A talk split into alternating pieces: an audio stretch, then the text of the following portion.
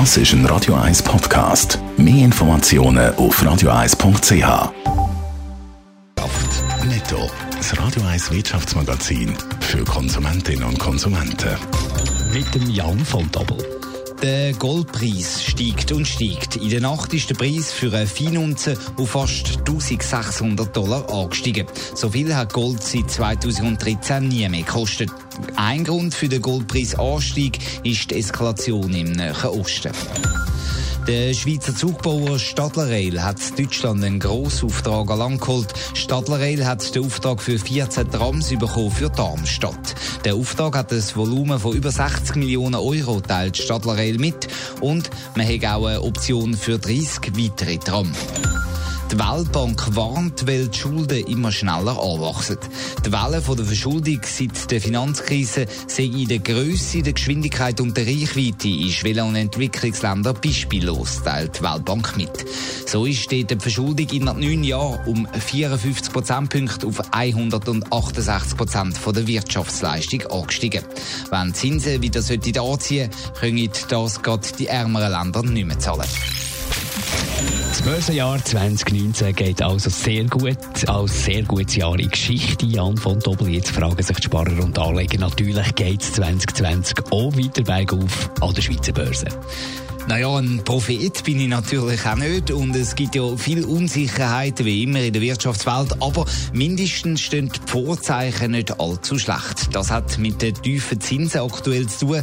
Da rechnet man nicht damit, dass die schon sehr schnell wieder in die Höhe gehen und das ist für die Börse eigentlich positiv.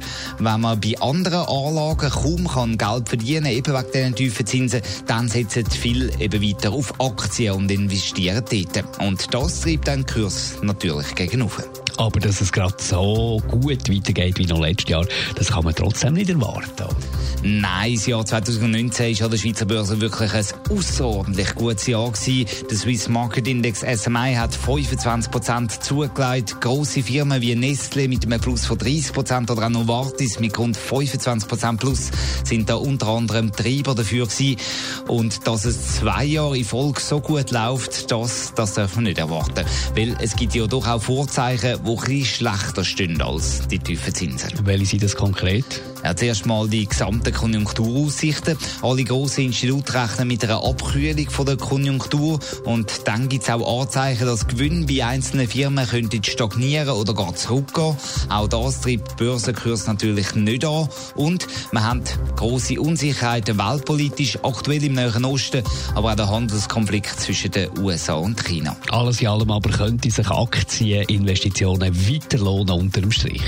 Ja, das sagen mindestens Börsenexperten, aber es braucht eben auch ein bisschen Nerven, weil allgemein glaubt man schon, dass es ein Korrekturen gibt und auch größere Schwankungen.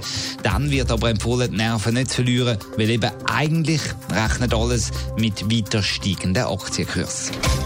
Netto, das Radio 1 Wirtschaftsmagazin für Konsumentinnen und Konsumenten.